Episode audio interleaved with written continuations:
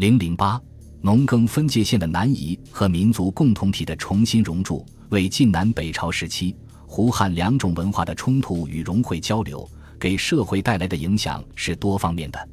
其中，对北方经济出现的退化现象和汉民族队伍的巩固扩大所起的作用尤其显著。两汉时期，北部长城沿线曾逐渐扩展为农耕区与游牧区之间的过渡地带，而且农耕区还在向北向西推移。那时，阴山以北的嘉禾地区和河套平原的九原郡被称为新秦中，说明它的农业成就堪与关中地区相媲美。然而，魏晋以来，随着游牧民族的南下，北方经济的格局发生很大变化。在胡汉两种文化冲突的阶段，胡人与仰慕汉文化之外，也对坚持本民族文化传统表现出极大的热忱。他们把保有马背民族勇悍善战的精神视作威制诸夏的长策。为了维持强大的骑兵，必须有充足的马源做保障，所以胡人铁蹄所到之处，常常伴有弃耕营牧的现象发生。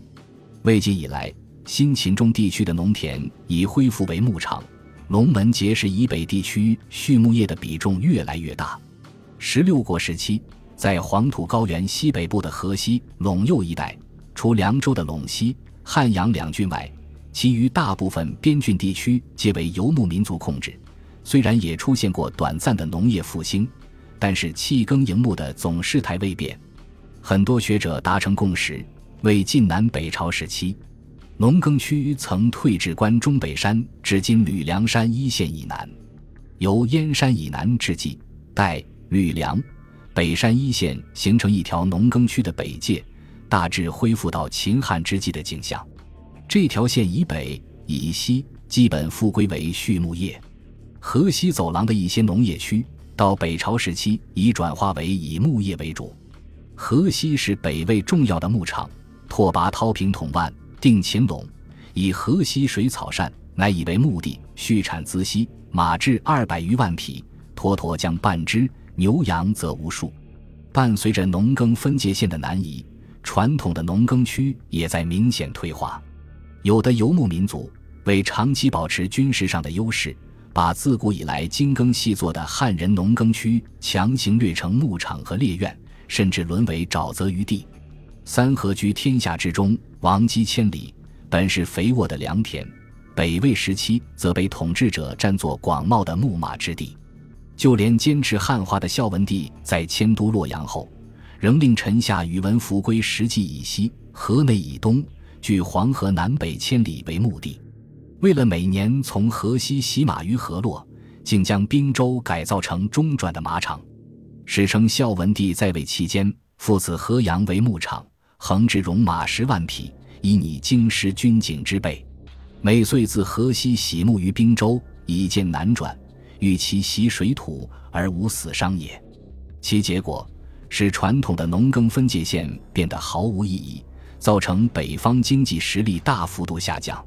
胡汉两种文化从激烈冲突到最终融汇合流，使各地民族构成发生变化，并导致以下两个结果：第一，汉民族共同体进一步得到加强，在北方，汉人在抗击异族统治和奴役的过程中，民族意识比以前更加突出。这一点，连少数民族都有体验。十六国时期，他们还称汉人为晋人；到北朝，他们则改称汉人。汉族被称为汉人，最初不是自称，是由少数民族叫出来的。在南方。大量北方汉族人口的到来，使南北汉人的整体感大大向前迈进一步。这一时期，南北地域被进一步打破。波涛汹涌的长江是隔绝中国南北的一道天堑。南北汉人的地域特征在汉代以较前大为削弱，但是仍然明显存在。农耕文化人口在和平时期，往往表现为安土重迁。地域差别消失速度缓慢。两晋之际，大量北人迫于异族压力，纷纷渡江，再次打破地域隔绝，使黄河流域、长江流域更加牢固地形成了一个共同疆域。另外，随着北人南迁，北方旱田作物在南方大量种植，使那里的经济从原来比较单一的稻作农业，向水陆兼营、稻麦兼济的农业结构转变。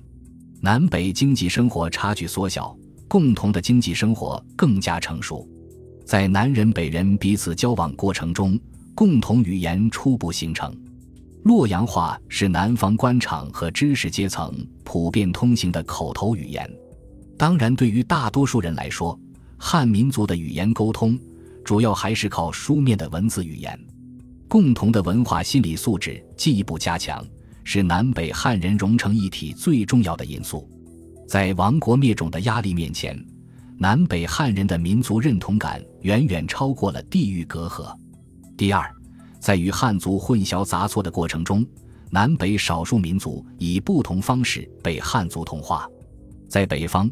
表现形式为征服者被被征服者同化，入主中原的五胡先后抛弃原来落后的传统，转而接受汉人的先进文化和生产生活方式，逐渐演变成汉民族的新成员。在南方，表现形式为统治者同化被统治者。东晋南朝政权对南方境内的少数民族采取了攻势态度。通过各种手段，将境内的少数民族变成边户、依附民等人口，直接由国家控制起来，从而最终导致部分南方少数民族被汉族同化。汉民族在同化南北少数民族过程中，不但被输进新鲜的血液，而且也被注入新的活力。这一活力的核心，即是意志性很强的胡文化。